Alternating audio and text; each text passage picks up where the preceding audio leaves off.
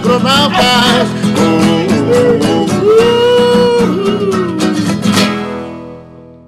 Bom dia, meus amigos. Bom dia a todos que nos escutam. Nos assistem não, porque ninguém nos enxerga, né? Mas a todos que nos escutam de todos os cantos desse nosso Brasil, desse mundão, pelas vias da internet, né? Hoje estamos gravando, fazendo mais um episódio dos Agronautas, e este, não diferente dos outros, muito especial.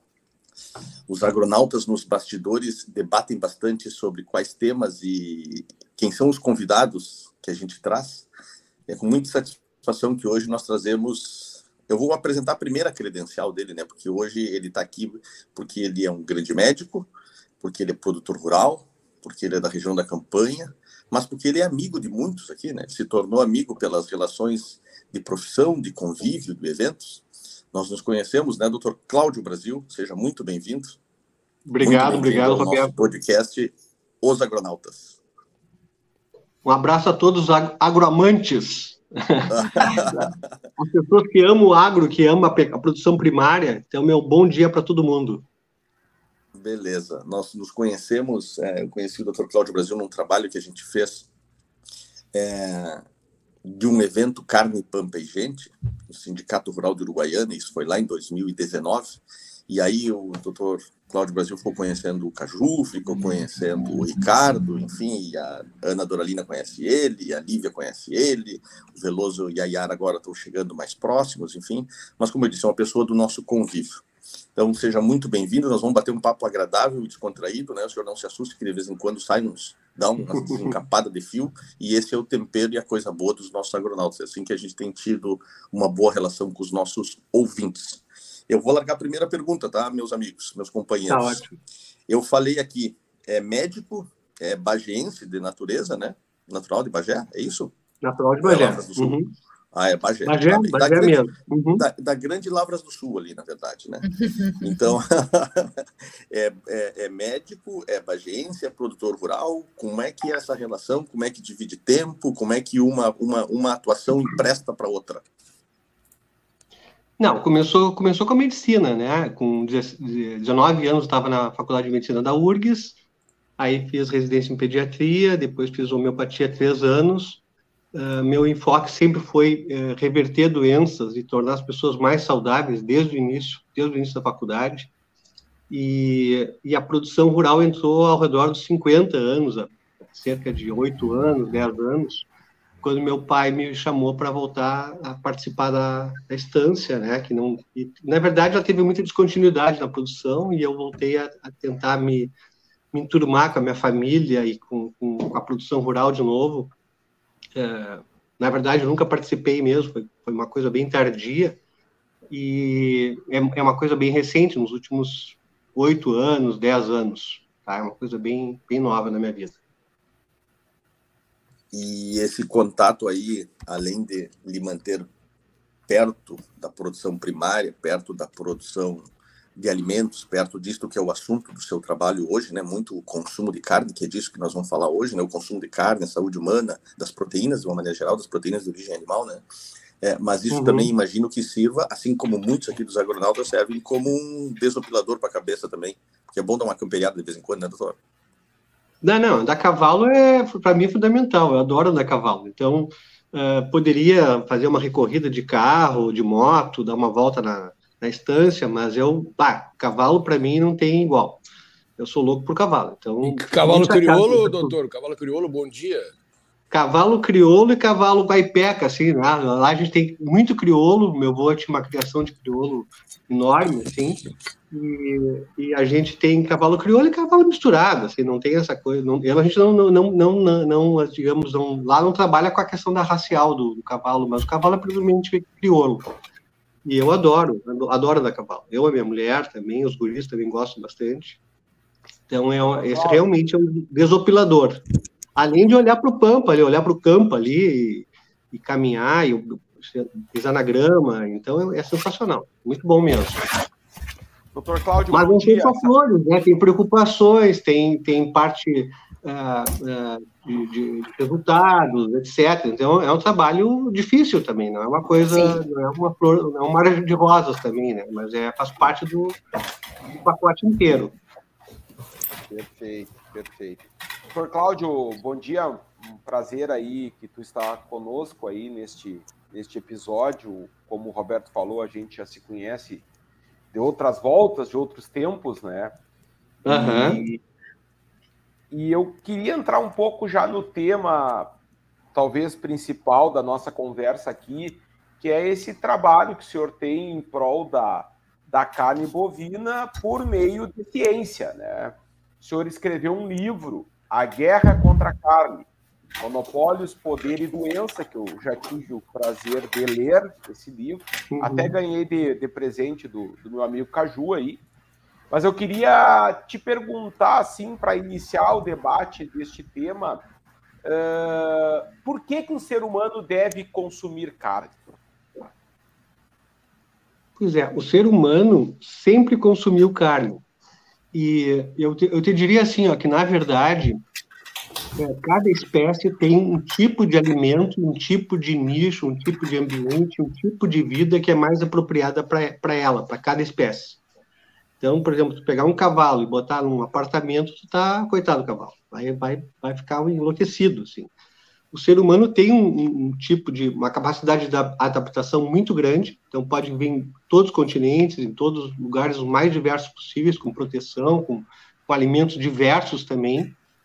E, mas na verdade uh, a história humana, antropológica, paleontológica, os fósseis, a bioquímica, tudo é adequado. O alimento de base humana é o alimento de base animal. Isso é a conclusão para mim que não tem Uh, e cada vez vai corroborando mais, à medida que vão saindo novas pesquisas, vai corroborando mais ainda essa, essa, essa informação. Uh, pes, uh, pesquisando em vários continentes e vários povos antigos, nativos, todos a base do alimento deles é de base animal. Não existe uma única civilização que subsistiu como civilização com alimento de base vegetariana. Não existe. Então, isso é comprovado. As pessoas podem optar por uma alimentação vegetariana por um certo momento, mas depois elas voltam para um alimento de base animal, porque essa é a essência, uh, digamos, da espécie humana. É o alimento específico da espécie humana. Isso não quer dizer que ele não coma vegetais ou outros alimentos, inclusive porcaria. Né? A gente inventou as porcaria, ó, a indústria está aí para fazer os processados, a gente gosta e come, e, mas não é o adequado para nós. Então, numa escala de saúde, o alimento animal é o mais otimizador da saúde, é o que consegue maior benefício e resultado de saúde. Depois entram os vegetais que podem complementar, e os vegetais eu sempre digo para os meus pacientes, eles têm dupla face, eles têm valor, algum valor nutricional, algum valor antinutricional, ou seja, tem riscos, eles não são isentos. As pessoas que trabalham no campo conhecem os jujos, o nil, os riscos que tem para o gado, e a gente, na natureza, muitos alimentos uh, considerados seguros têm riscos. Ontem eu estava mostrando para o pro, pro, pro Grecelier que eu peguei uma paciente no hospital que, te, que tinha uma alergia a látex, a, a luvas de borracha, materiais com látex de hospital e ela desenvolveu uma alergia aos alimentos com látex. Então, maçã, abacate, um monte de alimentos que eu não imaginava que teria látex, eles têm resquícios de látex e essa paciente fazia sintomas extremamente severos com, essas frutas, com alguns desses vegetais também. Então, o que, que eu quero dizer com isso?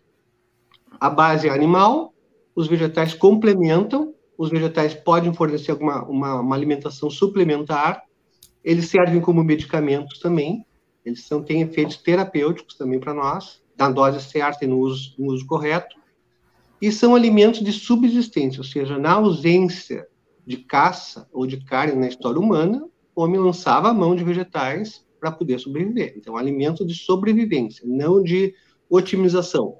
Tá? Não sei se ficou claro para vocês assim, essa, Sim. essa ideia. Assim. Sim. Doutor Cláudio, bom dia. Aqui é Fernando bom Veloso. Dia.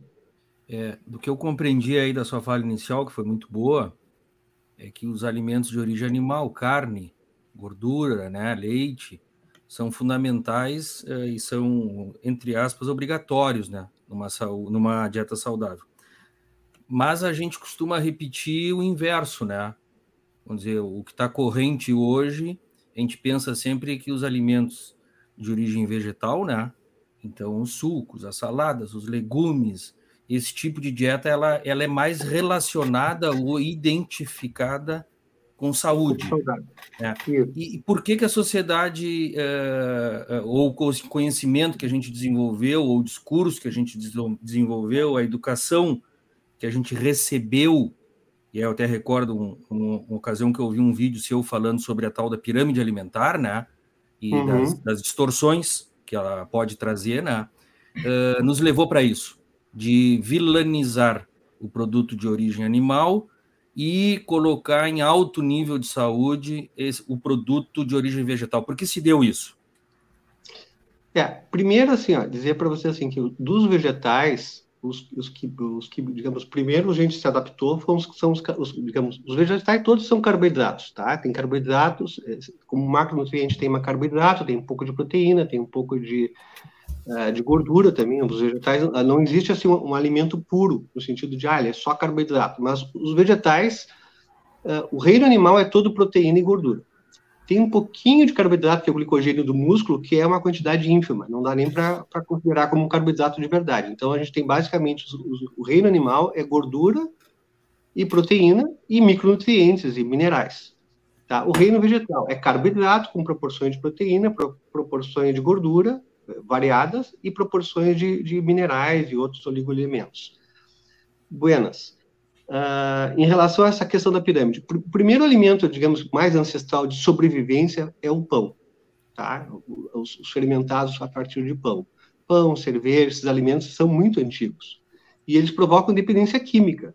Eles, têm, eles ativam vias opioides no nosso cérebro que provocam uh, realmente dependência química. Então, tem pessoas que vai dizer, olha, não, tu não pode comer pão, tá, tá te fazendo mal, tá te provocando diabetes, etc. A pessoa diz, não, eu vou sair correndo, o senhor é horrível, não sei o que. Por quê? Porque está mexendo numa ferida muito dolorida para essa pessoa. Ela é dependente química realmente de pão, de bolachinha, de cerveja, etc.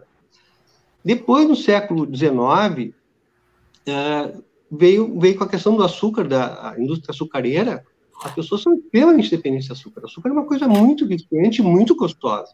E na natureza a gente não encontra açúcar em abundância, a gente vai encontrar uma árvore frutífera. E as nossas árvores foram selecionadas para serem mais doces, porque a gente gosta do doce. Então, todas as nossas frutas, elas não são naturais. Elas são frutas que foram é, selecionadas geneticamente pelo homem, né, para serem mais doces. Então, tu pega uma, uma uva do tempo de Jesus Cristo, ela não era a uva que a gente come hoje. É uma uva. Hoje a gente tem uma uva muito mais doce. E só para dar um exemplo, essas frutas doces, a uva, por exemplo, tem frutose, tem sacarose, que é o açúcar comum, e tem glicose. São três açúcares numa fruta. São três açúcares naturais, não são açúcares artificiais, são açúcares naturais.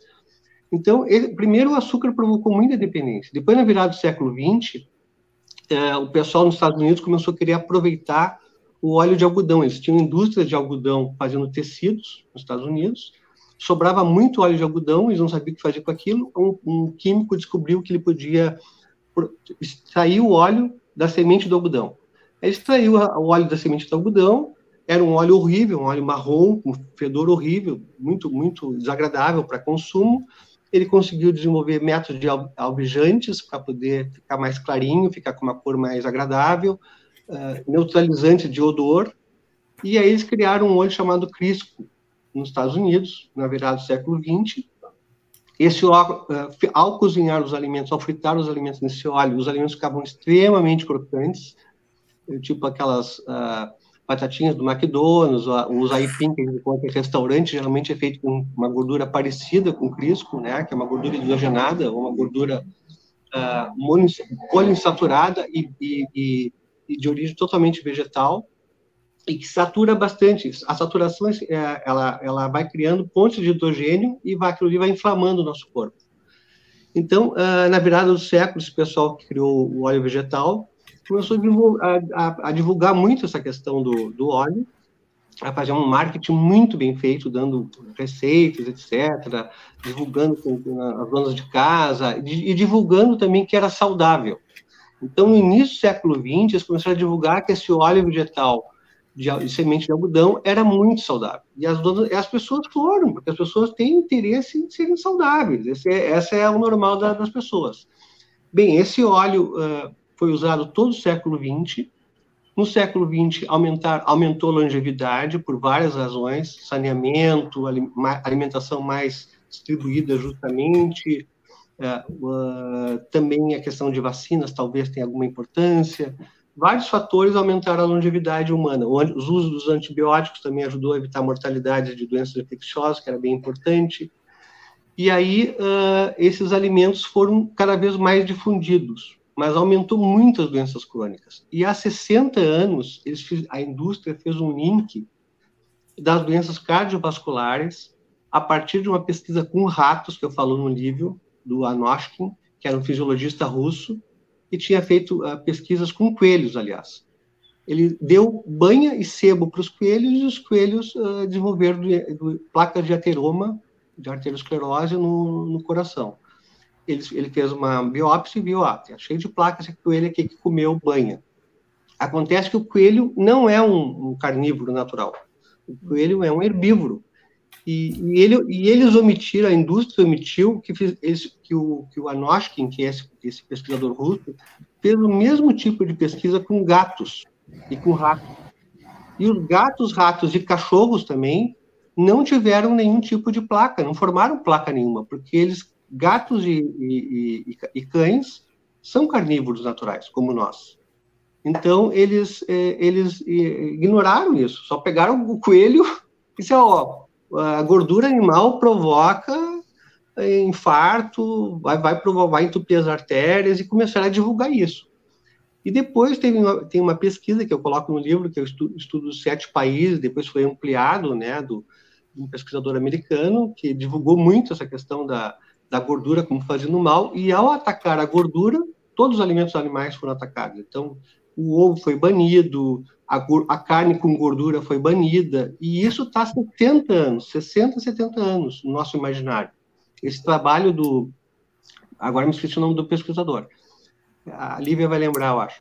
E, e, e aí que, que, que, que acontece? Uh, esse trabalho foi muito divulgado, foi amplificado. A indústria tem muito interesse nisso, porque as doenças crônicas aumentaram a partir dessa criação da pirâmide. A pirâmide foi em 77. 76, 77. Com a divulgação, e isso está tão no nosso, nosso inconsciente que todo mundo, ah, o que é saudável? Uma frutinha, um suco de manhã, é, um suquinho de laranja, inocente suco de laranja, e as pessoas vão indo nisso. Ah, o, pão integral, o arroz integral. Então, está é, difundido na, na mente das pessoas, mas a gente já tem evidências suficientes para mudar essa ideia. Já tem, já existem pesquisas em volume tão grande que não tem por que a gente estar tá mantendo esse padrão antigo. E isso me incomodou muito quando eu tive no Carne Pampa e dei aquela palestra, dei uma palestra para a Associação Rural, e logo depois entrou o Covid, e eu sabia que ao começar o Covid, eu estando numa dieta carnívora, eu estaria mais protegido de doenças infecciosas. E aí o Marcelo Fett Pinto me manda uma, uma mensagem dizendo assim, Cláudio, estão falando que carne provoca Covid.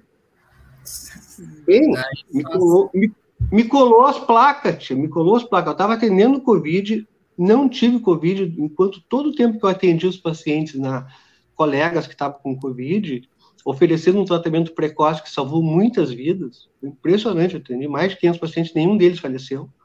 Então, assim, uh, esse período todo, uh, me fez, eu estava totalmente convencido, não tenho nenhuma dúvida, tem evidência, tem pesquisa, tem pesquisa, eu estou vendo o dia inteiro isso aqui.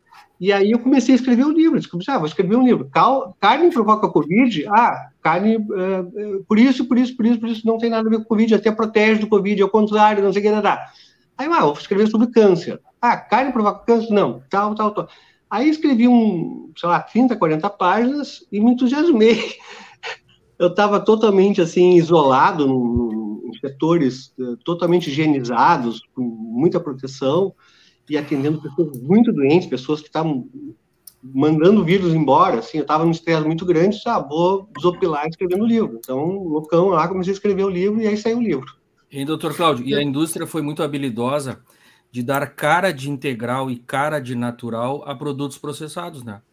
Porque hoje Exatamente. tem pão processado que tem cara de integral, porque ele tem outra cor, tem esses sucos processados que tem cara de natural, né? E aí eles substituem outros produtos, ou teoricamente substituem a posição de saúde, né? De outros produtos, né? Então é. é, é uh, Fernando, né? Fala, deixa, eu, deixa eu só, só falar uma coisa. É, eu me preocupo muito, doutor, porque a gente vê que pesquisas, é, entre comillas, científicas, elas, elas vão para o lado que interessa comercialmente. Então, quando a gente se baseia nossas decisões através de, de fatos científicos, tem também fatos científicos que são fake científicos. Fake científicos também. O que, que, o, que hoje em dia tudo a gente tem que checar, checar para ver a fonte. E o senhor está falando agora, o senhor é boa, hein? Nós estamos na mesma idade quase. É, Não precisa, claro. que, é, hein, Cláudio? Assim, eu vou falar melhor. É, a, a própria pesquisa que tu fazes, a, o, todo o teu conhecimento adquirido através de busca e pesquisa de fato, também tem no outro lado pessoas fazendo pesquisas, eh, digamos assim, com uma certa parcialidade. Isso é muito ruim para quê? Para uma conclusão da sociedade. É, mas, mas, na verdade, assim, ó, tem, é, no, no, livro eu perdi. To... Essa pesquisa que eu, tô, que eu. Esse meu trabalho, ele foi, não foi um trabalho assim, tipo, ah, cheguei na carne direto. Não, não, não existe isso. A gente sai da faculdade com uma, uma visão convencional, que é a visão normal da faculdade. E aí tu vai ter. O que, que, eu, que, que, eu, que eu fazia? Eu uh, orientava os pacientes, acompanhava os pacientes e também me, me, me cuidava, tu entende? Eu, tenho uma preocupação com saúde, eu quero ver o máximo possível com a melhor saúde possível. Não sou, não sou assim, burro a, não, a, a ponto de não cuidar da minha saúde. Então, o que, que acontece? à medida que eu, que eu fui percebendo que isso não estava funcionando, e eu tentei fazer exatamente o que todo mundo recomenda, a, a, seguir a pirâmide, né? Seguir a pirâmide permitiu que eu, com 50 anos, tivesse 10 quilos a mais e hipertenso, e barrigudo. Então, já, só que está errado. Tá errado. E aí eu fui, eu fui testando hipóteses e fui testando na, na, na, na minha vida, não foi com os pacientes a minha vida, fui testando com a minha família, olha, vamos fazer uma mudança aqui, porque eu estou vendo pesquisas aqui me indicando que esse caminho é o melhor, tá? Então, o que, que acontece? Uh, não foi um caminho teórico, né? Não, eu, não é um, meu trabalho não é um trabalho teórico, meu trabalho é um trabalho clínico, é pé no chão, é atender gente todos os dias, 10, 15 pessoas, todos os dias, o ano inteiro, e, e ver a resposta. Então, não, não é, um, é, um, trabalho que eu reviso as, as pesquisas para poder me, me, dar segurança para fazer a coisa certa, mas eu não sou um pesquisador no sentido nato, assim, de fazer pesquisas, porque eu, eu sou muito prático, não sou um cara de ficar. Uh, não, não gosto de burocracia também, então, meus colegas que ficaram na parte de pesquisa, que eu valorizo muito, meus colegas que trabalham com pesquisa, eles têm um viés também mais de burocracia, tem muito, muito relatório para fazer, tem muita questão burocrática, revisar a bibliografia muito mais pro forma, um sistema formal. Eu não, eu trabalho no sistema informal. Ah, esse aqui tem um nível de qualidade metodológica bom, esse estudo me serve, esse estudo não me serve. Eu conheço análise de estudo científico, mas eu não, não sou um pesquisador, eu sou um clínico que trabalha com base científica e indo contra a corrente, porque para mim isso faz todo sentido e a prática demonstra isso. Tanto não, deixa, deixa eu defender a pesquisa, pessoal. O eu não, eu não, eu não chego ao extremo que o Caju chegou aí da, da fake ou da falsa, sabe? A pesquisa ela gera um resultado. E a gente lê da forma que quer. Não é isso, professor Ricardo? Ela te gera um resultado. Então, esse trabalho que o senhor falou, olha, em uh, coelhos, acho que o senhor falou, né? Chegou-se em tal conclusão. Ponto. Agora a gente começa, às vezes, a extrapolar os resultados para mensagens, né? E, pra, e aí distorções, né? Nós falamos antes do episódio sobre os cães, né? O cão foi considerado muito tempo um ótimo modelo de animal de biotério, né, professor? O Beagle, né? E que se aproximava muito do nosso comportamento. E aí as mudanças da sociedade, não, não queremos mais ter pesquisa com cães. Mas eu não, eu não chego a esse extremo que ajude a achar que a pesquisa ela é sempre ou muitas vezes tendenciosa ou querendo induzir o erro. Ela te gera um resultado e tu tem que saber ler esse resultado. Né? Só que alguns não, é resultados é, é que, são mais verdade, lindos que os outros e de formas uh, que puxam mais para um lado do que outro. Ô, Fernando, só para complementar a tua ideia, assim, olha hum. só. Existe um volume de pesquisas, a maior parte das pesquisas são financiadas pela indústria química, indústria de remédios, que é a mesma indústria de, de agrotóxicos também, de, ou de produtos uh, defensivos agrícolas, como quiser chamar. Essa mesma indústria, os, acionistas são os mesmos, inclusive os donos das vacinas, da Pfizer, etc., são os mesmos acionistas de, de tudo, é, é, é são os mesmos grupos, inclusive grupos financeiros internacionais. Essas indústrias financiam as pesquisas de tal maneira que, às vezes, a gente vê, vê um trabalho científico, um teste clínico randomizado, é, pesquisa de ótima qualidade. Aí tu vê os testes, uh, pesquisa de que, que quadrado, vê todas as questões estatísticas, ó, conclusão X, óbvia. Aí o autor diz assim, não, apesar do resultado ser este, eu concluo isto, que é exatamente oposto ao que o resultado deu.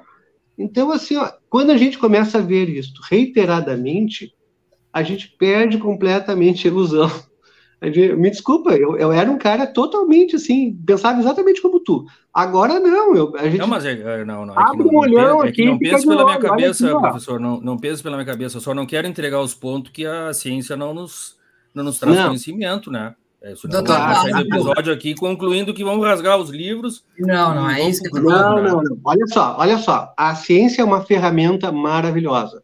Ela não é toda poderosa, ela não, não pode tudo, porque ela tem limites por, pelo próprio método, que o próprio Sim, método perfeito. impõe.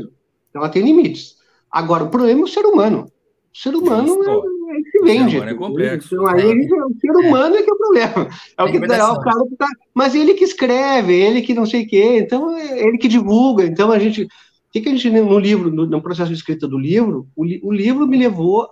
Eu achei que eu ia escrever sobre saúde humana e virou uma outra coisa. Por quê? Porque eu descobri eu comecei a seguir essas, essas diretrizes alimentares que são governamentais. Então, vocês pensem bem, isso não surgiu de uma entidade civil, da sociedade civil, dizendo, olha, vamos proteger a saúde humana, gordura faz mal para a saúde, a gordura animal faz mal para Não, isso surgiu de senadores dos Estados Unidos, patrocinados pela indústria química, tá? que fizeram um dossiê, um encontro, e depois criaram uma diretriz de saúde pública para todo o povo norte-americano. Essa, essa diretriz deu tão certo, eles, eles não só uh, venderam muito mais processados, como as pessoas ficaram muito mais doentes, como se demonstrou 20 anos depois, que a ONU, via uma, uma, uma, um encontro da FAO em 92, pegou esse mesmo modelo dos Estados Unidos, governamental, e replicou para o mundo inteiro. Tu entende? Então, ah, então, isso aí não é uma coisa casual, isso são entidades poderosas de governos que fazem esse tipo de, de, de conluio, né, que leva a esse tipo de coisa. Doutor Cláudio, bom dia, tudo bem? Bom dia. Uh, eu acho que assim, concordo plenamente. Eu acho que o jogo de interesses nesse caso é muito forte. É interesse mesmo, jogo de interesse, e com isso, é isso. todas essas sequelas, ou essas consequências, vamos dizer assim, que é o que hoje a gente vive sobre a dieta humana, né? Moderna. Exatamente as tendências de consumo, que se tu vai no nutricionista, simplesmente, nada contra a categoria, ao contrário, tenho muitas amigas e amigos que são nutricionistas, mas se tu vai no nutricionista para buscar uma melhor, uma reeducação alimentar, dar uma melhorada na tua alimentação diária, ou dar uma aliviada no peso, algo nesse sentido. Das primeiras coisas que se faz, tira a carne. Uhum. Substitui por coisinhas com uhum. alta quantidade de açúcar ou durante carne vermelha? Ou a carne vermelha, a primeira a carne coisa. Vermelha, principalmente, porque a única coisa que é liberada é para comer é carne de frango. Feito é, sem... gota, ácido úrico, tem que tirar a carne vermelha. Que é, é o que não tem nada a ver com a história. É isso aí. Bah, mas, mas então, eu, Ana, eu, eu, eu vou ter que, é que entrar agora. Eu acho tá. que é importante, e a gente não vê em lugar nenhum, é justamente a contribuição de falar sobre Exato quão importante é para a saúde, para a imunidade, né?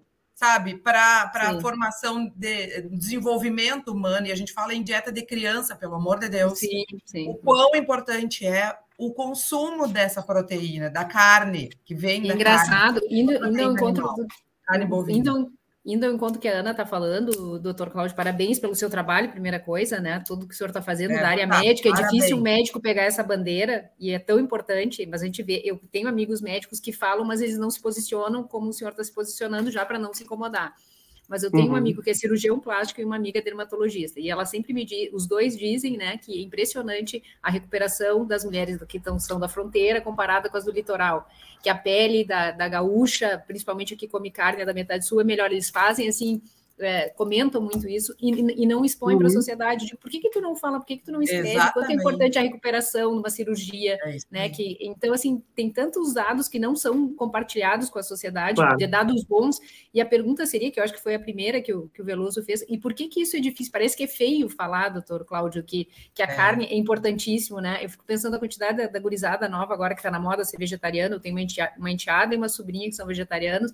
Eu digo, como é que vai ser a, a, os filhos, né? A gravidez a longo prazo, a pele, os ossos, o desenvolvimento. Por que, que não se fala nisso, doutor Carlos? Por que, que tem uma certa vergonha? Parece que ficou feio falar que é maravilhoso a carne, que é, é. é que nem o senhor comenta no seu livro, né? Que é muito que fala que é um elemento básico para o desenvolvimento da, da evolução humana.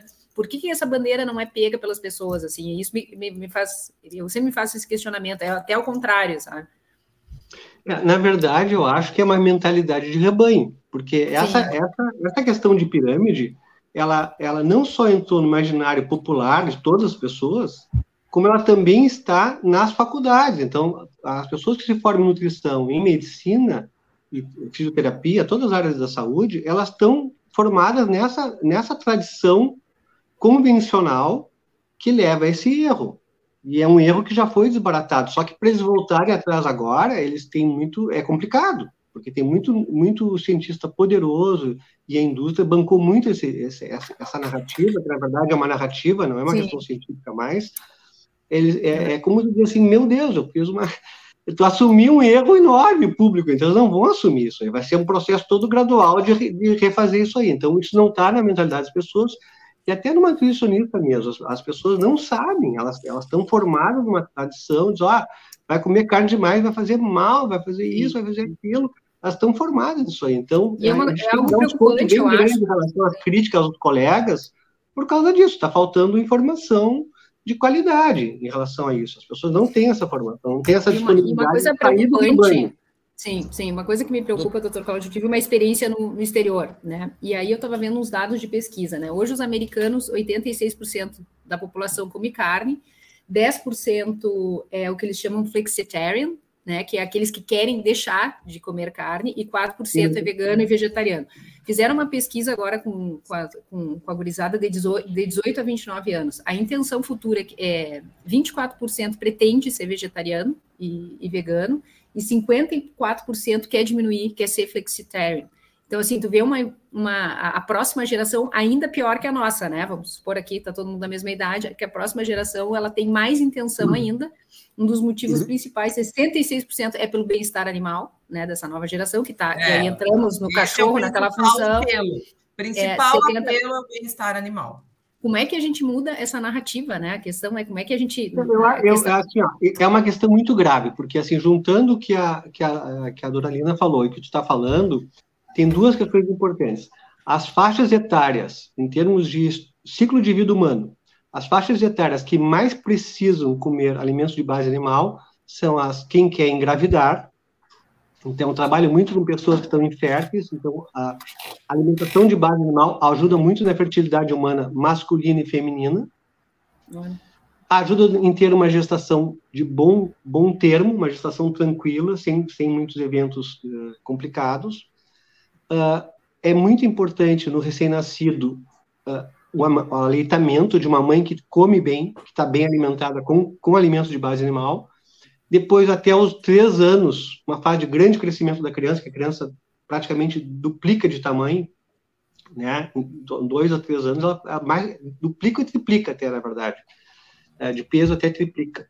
Então, o que acontece? É, a alimentação de base animal é fundamental nessas faixas etárias. Depois, na adolescência, de novo, é muito importante, porque pela questão hormonal, para vocês terem uma ideia, todos os hormônios sexuais e de sobrevivência, que é o essencial numa espécie, tu deixar descendência e tu, ao mesmo tempo, uh, sobreviver no curto prazo, depende de, de, hormônios lipídicos. Então, o cortisol, se, tu, se teu cortisol cai, tu morre, tu faz uma infecção e tu morre, tu não, não sobrevive sem cortisol. Então, o cortisol é um hormônio feito a partir do LDL, da gordura, que é transportada, a gordura de origem animal, é o que vai formar, o cortisol, vai formar testosterona, vai formar progesterona, vai formar estrogênio, então, todos os hormônios de sobrevivência de cada um e de perpetuação da espécie são hormônios que são gerados a partir de colesterol. Então, como é que isso pode ser ruim? E quando tu substitui um colesterol animal de origem animal por um colesterol de origem vegetal, a fertilidade cai enormemente. Então, é uma coisa muito grave. Então, as, as faixas etárias são essas: gestante, uh, uh, mãe amamentando, criança em crescimento, adolescente e velho. Velho tem que comer muita proteína para poder e, e, ter, e ter gordura animal também. Sem gordura animal, o cérebro degenera. A, a parte cognitiva cai lá embaixo. A gente vê com as, as estatinas. As pessoas usam estatina e o cérebro começa a decair, assim, enormemente. Fala, Caju. Eu queria é, ilustrar. É, vamos, vamos, vamos, respeitar aí. O Caju tá horas escrito, tem mais gente escrita aí, só para todo mundo poder falar. O senhor está coordenando as inscrições aí, professor? Aí o senhor me inscreva para algum momento, aí eu fico inscrito. Ah, eu, eu, vou dizer o seguinte, professor, eu também. coordenador e pessoal, é muito também. rico, é muito rico o assunto, e, mas a gente tem que dar uma, uma, uma uma quebrada aí, né? E inclusive Isso. falar dos nossos apoiadores. Falando em nutrição, eu aqui represento a Padrinho, o nosso apoiador Brasão do Pampa, que tem um lema de faça a pecuária do futuro hoje. Esse pessoal é muito ligado à nutrição. E falando em nutrição, eu quero. Aqui eu não quero deixar de passar a questão daí do nutricionista. É, eu tenho uma amiga que se formou há pouco, ela tinha forma, formado em outra coisa, ela, ela é muito ligada à alimentação, tal, aquele negócio de, não, de regime, muito, muito. E aí ela foi apresentada ao livro do Dr. Cláudio Brasil. E ela diz assim: é, realmente, a carne é importante, mas não muito. ela deu. Ela leu o livro, gostou, mas, mas não pode ser exageradamente. Tal. Então, só para dar uma, uma, ilustrada aí nesse, nesse tá, papo de então, nutricionista. Uh, tá, uh, pela ordem, tá? Lívia, Yara, Veloso, Ricardo. E eu? Ah, desculpe, Ana, desculpe, então é tu. Eu, eu, eu ouvi bah. uma voz feminina e achei que era Yara. Bah. Ana, então. Lívia vozes do, Ana, vozes do Eu posso falar fininho se for para me inscrever também. Vozes do Supremo.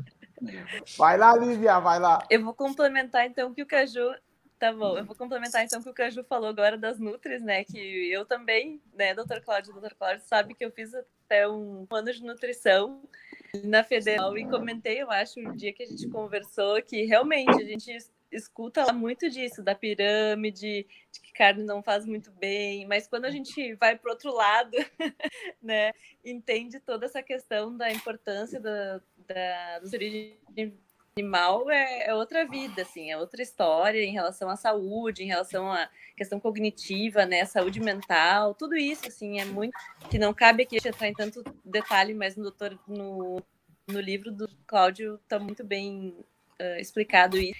E um detalhe, acho que a gente falou um pouquinho da, da questão da ciência, mas tem uma frase que eu gosto bastante, é que a ciência avança de enterro a enterro.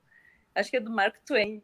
E é isso. A gente vê hoje na ciência cada, cada nutri, uh, nutricionistas ou mesmo instituições que se moldaram a partir daquele, daquele tipo de ou daquela narrativa que é muito difícil contornar é muito recente, eu acho, a gente imaginar que vai ser rápido e fácil. Então, realmente, vai demorar muito para que a gente veja essa narrativa, digamos, mudando, né?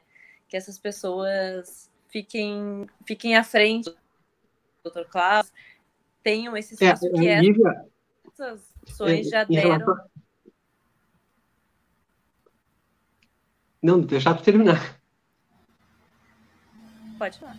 Não, não, pode falar. Não, pode falar. Em relação a essa questão da narrativa, eu acho que é importante, assim, a gente está, ah, digamos, o setor primário e a população humana é, que está imersa nessa narrativa, ela, ela tem que entender, não todo mundo vai entender isso, mas alguns vão entender, que essa narrativa que está na, na, cabeça de todo mundo, que tá, tem a ver com a pirâmide, com os alimentos saudáveis, etc., ela não é feita por pessoas, não é casual.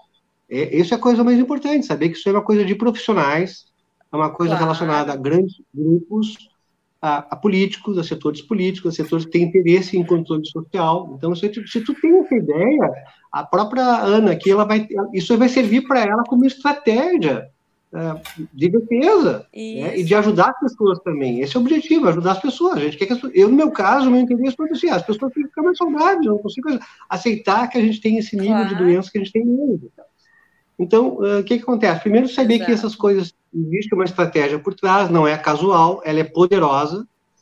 Uh, se, se, mais pessoas falarem a verdade, tiver redes que as pessoas falem a verdade, se expressem livremente, mais fácil quebrar essa hegemonia.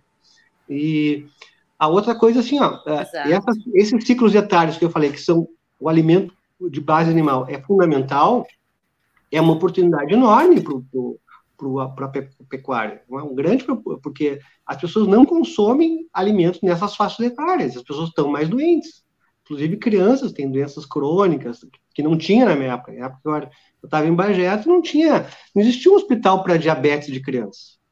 Não existia um hospital para câncer em criança. Na época que eu fiz residência no, no hospital de clínicas, não tinha isso. Agora existe um hospital de câncer infantil, hospital de diabetes infantil, porque tem muito. Então mudou realmente isso aí. Então é, é, um, é uma coisa muito séria. Não é um problema banal, é um problema muito sério. E outra coisa assim, quando tu escolhe comer uh, um pãozinho com suco de laranja, não sei o que mais, tá, tá, tá, saudável no café da manhã, tu deixou de comer outra coisa. Ou seja, as escolhas individuais também, cada vez que tu escolhe uma coisa, tu deixa de fazer outra. Então é, é, é inevitável isso aí. Ovo, linguiça, leite, professor, vamos nessa. Cabeça de ovelha, cabeça de ovelha. Ana, Ana, Mete o cavalo, Ana. Eu, eu, eu. Primeiro eu quero falar dos apoiadores, já que o Caju puxou lá os apoiadores, vou falar do meu, dos meus apoiadores aqui, dos nossos apoiadores. Frigorífico Silva, qualidade do campo à mesa. Muito importante falar desse nosso novo apoiador deste ano, mas que aí com relação à proteína e ao consumo, né, doutor Cláudio? Carne! Ressaltar os parceiros e o Frigorífico Silva faz um baita trabalho com relação ao produto que oferece, os produtores que abastecem essa indústria e toda essa cadeia organizada. Eu acho que é importante, doutor Cláudio, se fosse possível, um comentário a respeito justamente desse viés aí do que hoje a Yara falou ali das tendências e da retirada da, da proteína da alimentação e os efeitos disso. Vamos falar do, dos efeitos da retirada dessa proteína, entendeu? Justamente para a gente enaltecer e trazer. Não é, não, nós não estamos aqui falando de interesse, né? Diferente do que a gente vê no mercado. Nós estamos falando de, de real, de realidade. Ou seja, uhum. hoje a população adoece muito mais e os efeitos disso, dessa retirada do consumo de carne, de todos esses produtos, não só a carne, mas dos produtos de origem animal. Bem, as consequências mais óbvias assim, ó. Ah, quando tu tira ah, ah, proteína de qualidade, eh, a pessoa tende a ter mais fome. Então provoca um efeito de não saciedade. Então as uhum. pessoas tendem, a, os vegetarianos tanto que as recomendações de nutricionistas para vegetarianos é comer a cada duas, três horas. Por quê? Porque eles estão sempre com fome. E tem um mecanismo fisiológico de compensação, porque está faltando aminoácidos essenciais. Então, a pessoa está sempre com fome. Segundo ponto, os aminoácidos que estão presentes em alguns vegetais, como leguminosos, por exemplo, feijões, ervilhas, grão de bico, eles estão numa proporção que não é adequada para o ser humano. Tem, ó, tem mais arginina, tem mais alanina aqui, mas está faltando XYZ. Você já tem uma, uma parte dos aminoácidos, mas não tem todos. Quando tu pega um alimento de origem animal, tu tem o pool completo. Tu recebe assim o pacotinho, é, não, não fica faltando mais nada. Fica perfeito o negócio. Então, o que acontece? As pessoas que comem alimentos, por exemplo, carnes de origem vegetal, que para mim não deve nem ser chamado de carne, né, hambúrguer vegetal, algum substituto vegetal, fica no feijão, no grão de bico, no, na farinha de ervilha, não sei o que que tem nesses, nesses produtos aí, uh, eles ficam deficientes de aminoácidos essenciais. Aí o que, que eles têm? Ansiedade, depressão, uh, depois tem também, como não tem a gordura também de origem animal, eles têm infertilidade. Uhum. É muito comum um jovem, a infertilidade de um jovem está crescendo muito, muito, é muito, muito, muito. É verdade, muita gente tentando. Excelente. É, e o libido também? sexual, automutilação, depressão, angústia, de tudo que é tipo. Então, é, é uma série de problemas crescentes na sociedade. Não é uma coisa pequena, assim, é uma coisa enorme. É, aumento de câncer, aumento de diabetes tipo 2, tipo 1. Então, é um conjunto de doenças que vão vindo e coisas de sintomas, ansiedade, angústia, depressão, desânimo, falta de energia, que é, na verdade, falta faltando nutrição de qualidade né, no ser humano.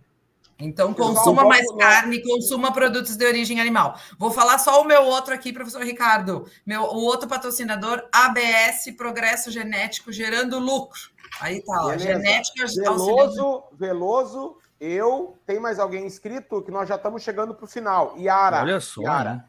Vai lá, Veloso. O, profe... o doutor Cláudio não gosta de burocracia, mas o nosso líder gosta de inscrições. Ó. Eu achei legal isso aí. Uh, doutor Cláudio, o, a amiga Lívia, que, não, tá, voltou aqui, ela estava ao lado, agora apareceu embaixo na tela.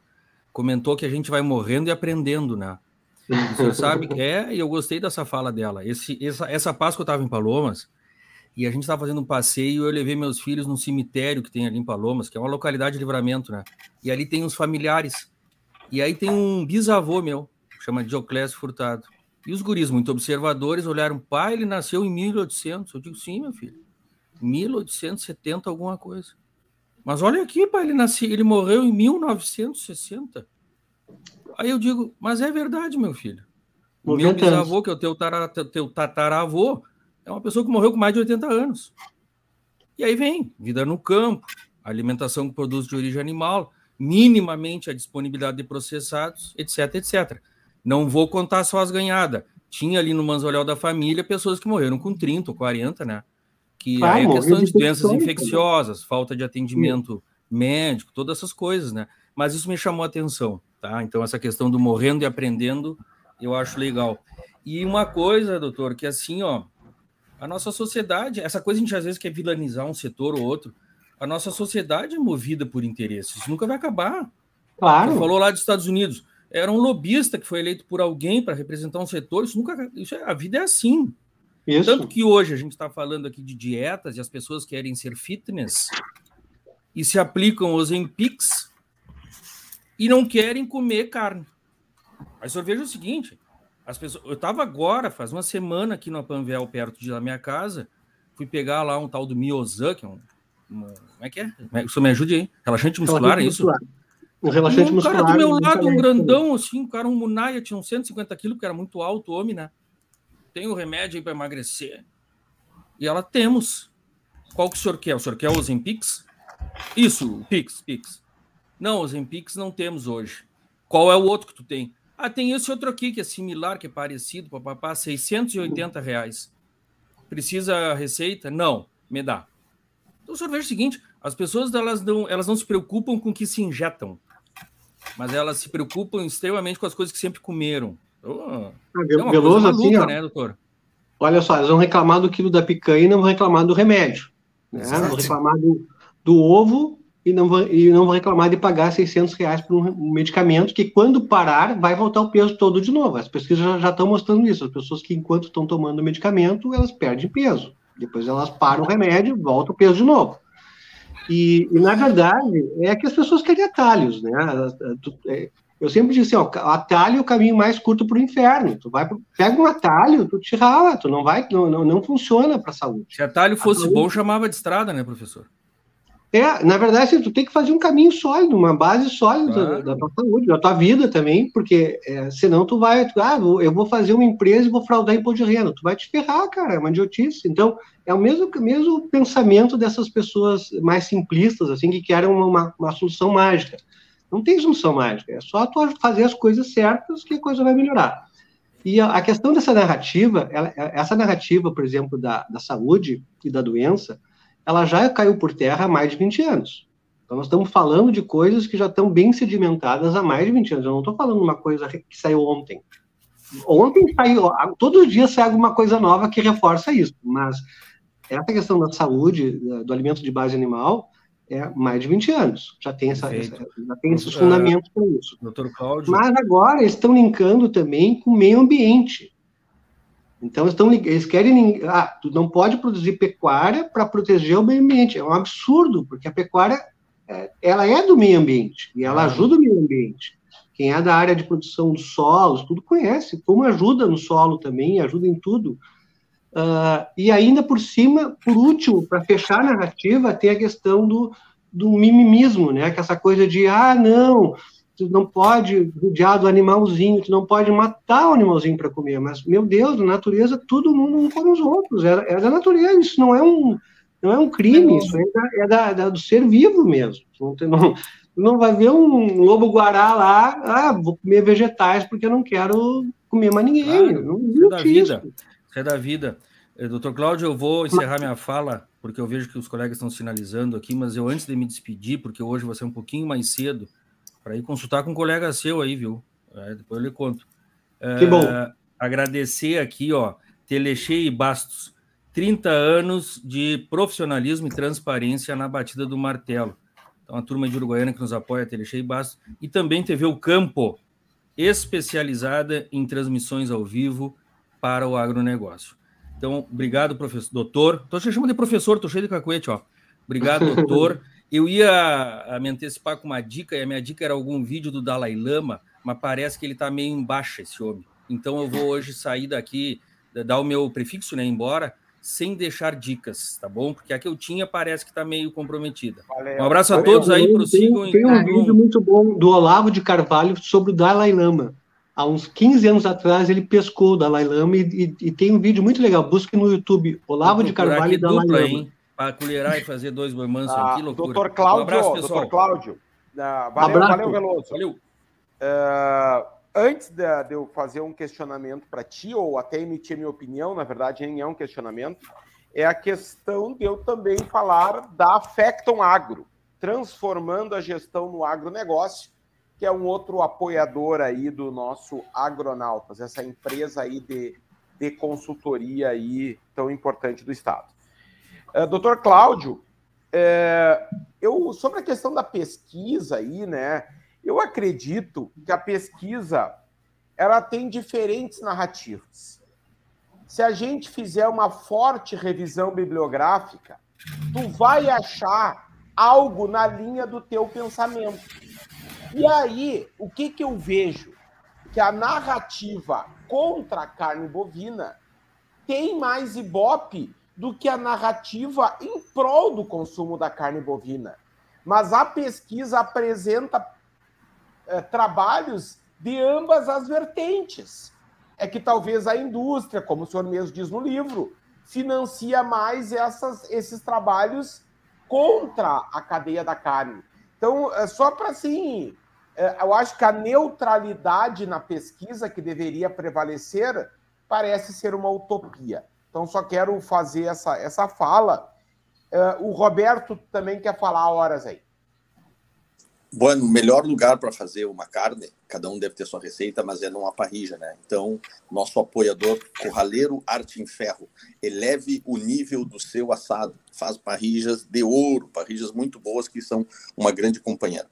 Ricardo, já fechando aqui a minha participação, agradecendo o tempo do, do Cláudio conosco aqui, ver que conhecimento é uma coisa fundamental e o conhecimento, como diz a nossa turma de amigos, né, que ajuda a desenvolver pecuária, é o novo insumo. E é, eu, eu reluto e eu volto a uma questão fundadora dos agronautas, onde a gente coloca em primeiro lugar a educação e vejam quanto a banalização do conhecimento, vejam quanto os tempos de hoje nos permitem tanta coisa, né? É, a Yara estava falando do veganismo, do vegetarianismo e do flexitarianismo nos Estados Unidos. Olhem só, né? Inclusive se, se, se elevam e se inventam rótulos, porque na verdade tem uma coisa que foi pouco falada na nossa conversa: as pessoas precisam vender. E precisa vender comida, precisa vender livro, precisa vender título, precisa vender marca. Então inventam um negócio chamado flexitarianismo. E nós, por termos uma sociedade que, infelizmente, nesses últimos anos temos enfrentado uma banalização do conhecimento, como eu digo, um conhecimento raso da profundidade de um pires, nós permitimos que isso cresça. Mas o próprio vegetarianismo já foi muito maior nos Estados Unidos. A população americana já teve quase que 12% de veganos. E Sim. eles vão lá, experimentam e voltam. E a Yara falou em quatro agora. Né? O Brasil é um terreno propício para isso por causa do mimimi, por causa da leitura rasa, do pouco conhecimento. Não esqueçam, nós moramos num país que idolatrou o casal William Bonner e Fátima Bernardes, que hoje aparece nos, nas notícias por outros motivos. Nós já pagamos centenas de milhares de palestras para o Eike Batista como um case de sucesso. E uhum. seguimos hoje, em 2023, idolatrando outras pessoas por quê? Porque é muito mais fácil tu vender um slogan, tu vender um nome, tu vender um título. Nós vivemos a era do mimimi, né?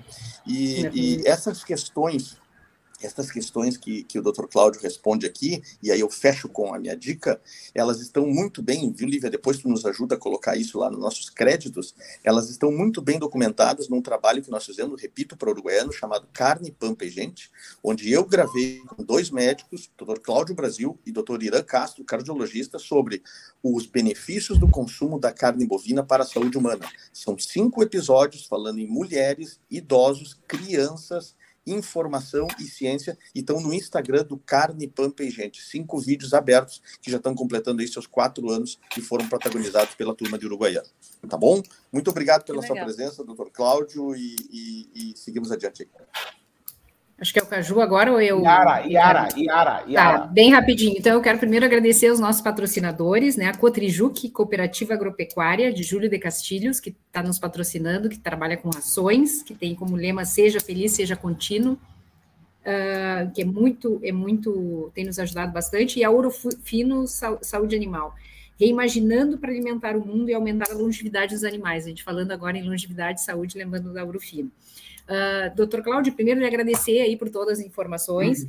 É, me parece, assim, para terminar, pelo menos a minha contribuição aqui, que a sociedade hoje está muito mais preocupada, como o senhor falou, com bem-estar animal e com é, meio ambiente do que no ser humano em si, saúde e tudo, né? Hoje eu li uma informação que eu não sei se é verdade, que as ONGs para animais hoje recolhem muito mais dinheiro que ONGs para crianças abusadas sexualmente. Para mim, a nossa sociedade está numa crise existencial assim sem tamanho, né? Somado, uhum. como o Roberto falou, com as mídias sociais, com pessoas sem conteúdo. Então, assim, eu acho muito alarmante o caminho que a gente está tomando e a carne é mais um, né? Na, a, na, na medida que a sociedade evolui, parece que, que existe mais atraso.